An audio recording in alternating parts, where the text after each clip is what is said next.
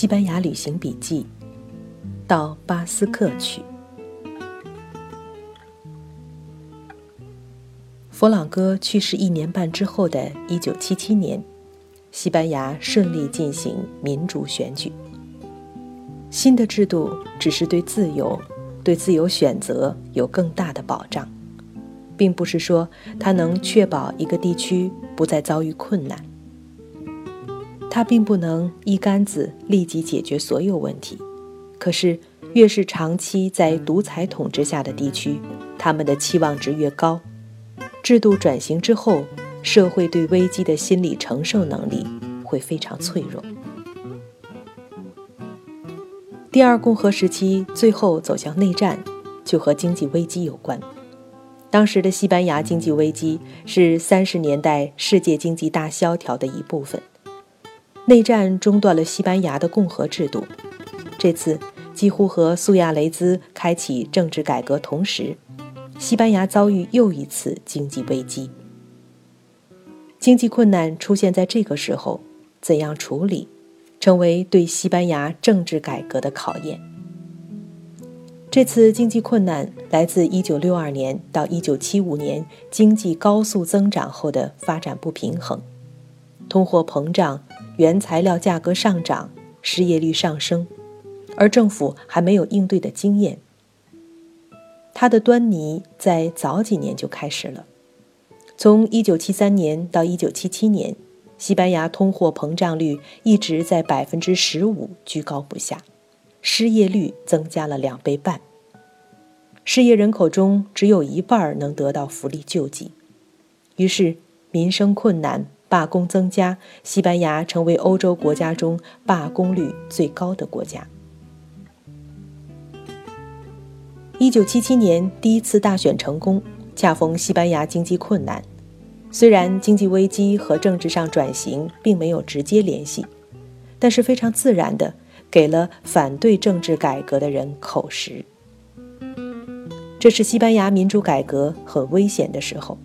如果因此形成政治上的分歧尖锐化，就很容易把民众往两极拉，出现内战前的政治两极分化的状况。一般来说，在野的反对派出于自身利益，会有这样做的天然动机。可是七十年代已经不是三十年代，西班牙的政治家已经成熟了。苏亚雷兹认为。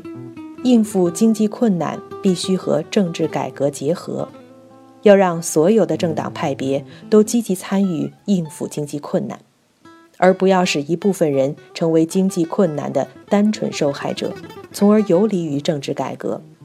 他的策略是政治求同。一九七七年九月，首相苏亚雷兹邀请各大政党的九位领袖。包括社会党的冈萨雷斯、共产党的卡利约、右翼人民联盟的弗拉加，以及加泰罗尼亚政党和巴斯克地区政党的领导人，住进首相官邸蒙克罗阿宫，讨论国家经济问题。这些人覆盖了西班牙从左到右以及自治区域的整个政治层面。苏亚雷兹这一手，独具西班牙文化特色。我们在西班牙旅行，渐渐适应了他们的作息时间，什么都晚两个钟头。正午不是中午十二点，而是下午两点。午后他们要小睡休息三两个钟头，然后再工作。城市里最明显，冬天的巴塞罗那商店会在下午一起关门，告诉你下午四点再开。当别的地区夜市结束，城市要进入安睡时。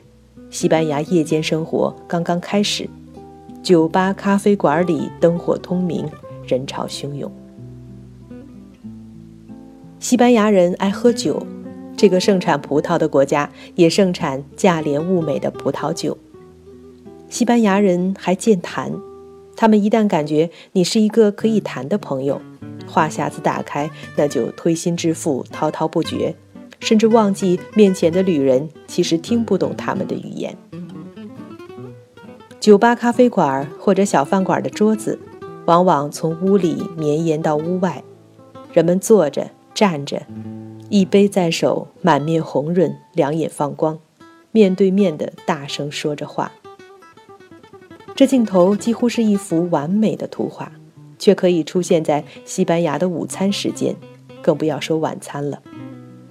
这和美国文化很不一样。美国人的午餐时间属工作之中，极少看得见公开喝酒。西班牙人不一样，他们喝酒聊天、比比划划的样子，你在旁边看着都挺高兴。和巴黎露天咖啡座的优雅相比较。就更是另外一回事。西班牙人爱喝酒，却又非常自尊，喝醉酒耍酒疯或者出洋相的事情非常罕见。我们从早期的西班牙旅行记里读到，外来旅人对此印象深刻，说高傲的西班牙人喝酒是一种骄傲，控制自己喝得适可而止也是一种骄傲。把好酒的西班牙人当酒鬼，实在是对他们莫大的误解。苏亚雷兹政治求同的一个具体做法就是谈，不谈怎么能求同？求同必须谈。苏亚雷兹擅长的谈，不是政治家们的正式会谈，而是一个西班牙人和另一个西班牙人的面谈。这种谈不能在会议室里，通常是在饭店里、酒吧里。在场的不是秘书工作人员，而是饭店侍者。桌子上不一定有文件笔记，却一定要有香槟葡萄酒。还有，这样的谈没有时间的限制，喝着酒可以无穷无尽地谈下去。西班牙人本来个个都是夜猫子，最后把政敌谈成朋友。把分歧谈成合作，这样的私下面谈，有段时间经常借马德里一家叫做何塞路易斯的饭店进行。所以，这种政治沟通方式有个浪漫的名字，叫做何塞路易斯之夜。他们甚至总结出经验：何塞路易斯之夜必须在饭店酒馆这种公开场所，必须随心所欲。没有议程，没有规定议题，没有非要达成的结果，还有，人不能太多，否则气氛出不来。何塞路易斯之夜是西班牙文化中产生的独特的政治沟通方式，苏亚雷兹首创，在西班牙政治改革中发挥了非常重要的作用。我相信这和西班牙文化中的那点儿天真和骄傲有关。在酒杯前坐下之前，他们就有那点儿天真和那份骄傲的。酒只是催生了天真的袒露和骄傲的燃烧，葡萄酒只是撕下了政治给人套上的假面具，心中原本有一份拉丁真情。假如工于算计、以计谋为高明的政治动物，喝之前就会撂下那句话：“喝酒之后的承诺是不算数的。”这次苏亚雷兹要防止经济困难造成政治分裂，他干脆把所有党派都请到家里来谈。十月，他们宣布已经就经济、政治政策达成一致意见。十月二十一日，他们发表了长达四十页的文件，各党派的三十一个代表在文件上签字，被称为《蒙克罗阿盟约》。蒙克罗阿盟约的经济部分是紧缩和节制的计划，国家更多干预经济，控制工资水平，提高退休金百分之三十，将失业福利提高到最低工资标准，用递增的所得税代替间接税。开征新的公司税和财产税，社会保险和政府开支将受议会严格监督。他们还同意为七十万学生增加新教室，最终目标是免费教育。他们还一致同意把地区性的语言和文化引入学校课程。盟约还包括改造贫民窟、控制城市土地投机。补贴住房；其农业改革计划是把租地者转变成土地所有者，最终结束佃农。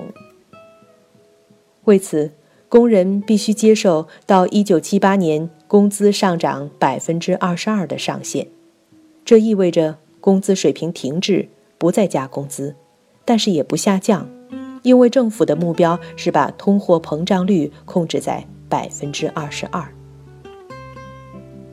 盟约的政治部分是一些有关立法的意见，目标是要把政治改革导入法治的轨道。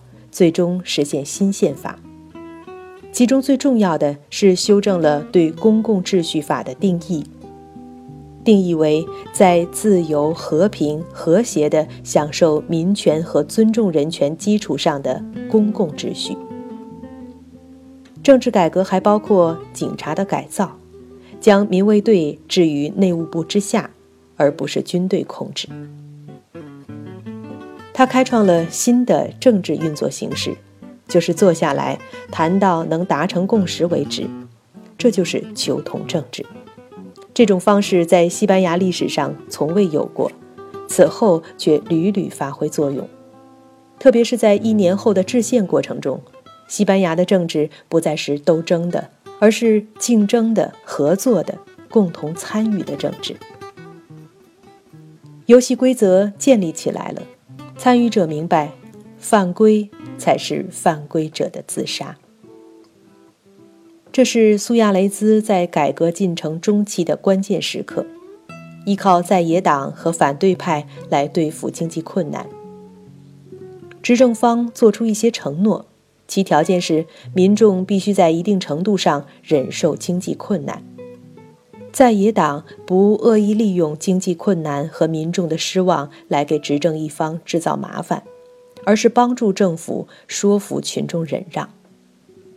事实上，这次盟约的执行在短期内有利于政府调整，而不利于民众。民众是生活艰辛的实际承受者，特别是共产党这样的左翼政党，没有从盟约中得到什么。却放弃了他们本来可以利用这种形式扩大影响力的机会，实际上是反对党做出了很大牺牲。卡利约坚持这样做，不仅是他的思路转变，还表现了一个诚实政治家的底线。归根结底，你是要什么？如果是为了民众的长远利益。那么，当你确信协助政府渡过难关符合民众的长远利益，那么妥协与合作就是一个诚实的政治家的自然选择。蒙克罗阿盟约让我们对西班牙人刮目相看。当时距离佛朗哥去世还不到两年，距离大选之后不过四个月，落选的各党还在吞咽失败的苦果。其中有佛朗哥时期的权势人物佛拉加，有最大的两个在野党，他们完全可以利用这个机会给苏亚雷兹一个好看，而且名正言顺。在野党代表民众抗议，为民请命，天经地义。我们看到过多少新生的民主实验中，在野党能煽动就煽动，能开打就开打，哪里肯做这样的配合？西班牙民主改革最困难的时候，失业率几乎接近美国三十年代大萧条的水平，西班牙却忍了过来。由于蒙克罗阿盟约，西班牙政治改革在经济极为困难的七十年代顺利展开。西班牙人能如此走下来，实在令人惊讶。大选之后。西班牙历史上遗留的很多矛盾还没有触动，这些矛盾恰恰隐含着各政党之间的深刻分歧。按政治改革法，大选后民选议会要制定新宪法，这部新宪法要回答一些基本问题，如天主教会和国家的关系、王室的地位、教育和教会的关系，以及地区自治的程度问题。土地问题、经济和社会福利问题等等。历史上，第二共和国就是在这些问题上无法妥协，造成了内战流血。制宪又是非常关键的一步。制宪过程先是指定了各大党的七个代表起草宪法，起草委员会被称为求同联盟，其中包括最大党民主联合会三人，社会党一人，共产党一人，右翼人民联盟一人，加泰罗尼亚政党一人。非常遗憾的是，他们没能把巴斯克的政党代表拉进来。一九七八年一月。起草委员会就完成初稿，他故意回避了一些尖锐对立的问题，以待下一阶段的党派协商。然后，起草委员会开始逐条讨论议员们提出的一千三百三十三项修正意见。这时，求同联盟的七君子开始产生分歧，主要是地区自治、教育和教会问题。这些分歧一时无法求同，越讨论分歧越大。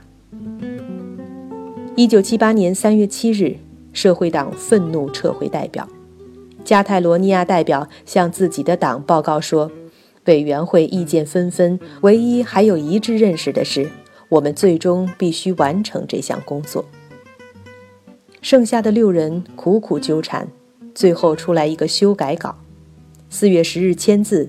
社会党代表也回来签了字，总算没有分裂。但是，这还不是议会能接受的宪法。西班牙的立宪非常困难，因为这曾是一个以天主教为国教的国家，别的地方可能是冷静的政治议题，这里是牵涉信仰，是很伤感情的事情。假如看看比邻的法国，论宗教历史一样悠久，可是法国是启蒙运动的发源地，对教会的消解是启蒙的一个重要内容。法国大革命来得早，虽然有过回潮，可是回潮是暂时的。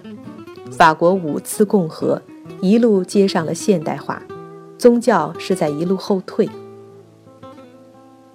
西班牙完全不同。革命的冲击非常短暂，弗朗哥追求的就是传统的西班牙。千年来，西班牙的宗教传统几乎没有中断过，而西班牙人几乎天生就充满宗教热情。这种对天主教的热情，从西班牙通过移民燃烧到南美，再从南美进入本是新教天下的美国，连我们都能感受到。我们在法国和西班牙都去过许多教堂，感受完全不同。法国的教堂是肃穆的，你会向上仰视，全身心地离开尘世。法国是哥特式教堂的发源地，一些早期的教堂形制还不成熟，并不如此完美。西班牙的哥特式教堂发展相对比较晚。反而直接接过了法国哥特式教堂的成熟形制。不论是巴塞罗那主教堂，还是一些很小的小教堂，反而在造型上十分完美。可是，如果看惯了法国教堂，有时候西班牙教堂会让你感觉装饰过度，肃穆，因此被冲淡。高迪的圣家族教堂。在任何地区，或许都是奇怪的、过分的，只有在西班牙，它恰到好处。我总是隐约觉得，站在西班牙教堂里，向上的飞翔不是绝对的，尘世在拖住他们。西班牙人的热情可以是洋溢而泛滥的，宗教和世俗缠绕在一起。西班牙人热爱圣母，她是他们心目中神圣纯洁的女人，她的位置是西班牙最理想的尘世和神界的过渡，象征着西班牙的宗教精神。他们对圣母的赞美和崇拜也是半神半人的。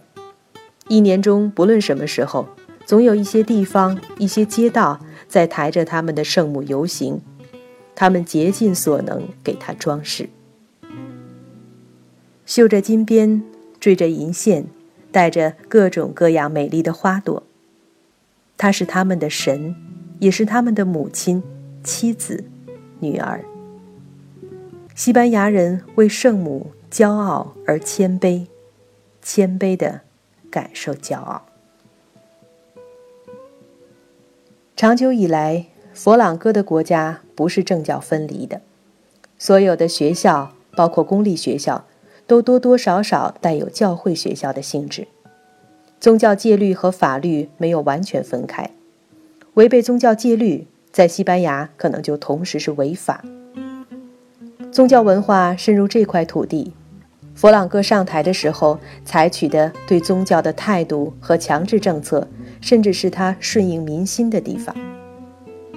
只是到了二十世纪七十年代，使西班牙的宗教离开政治，无论如何也是时候了。可是到了操作层面，有民众的宗教文化感情问题，也有细节操作的困难。天主教会和国家的关系如何重新划定？政教分离要分离到什么程度？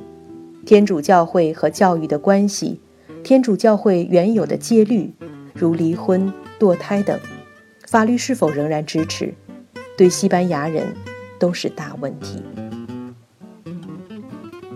宗教之外，当然还有属于世俗世界的纠纷，政府干预经济的程度，农业和土地改革问题，还有最为棘手的地区自治问题。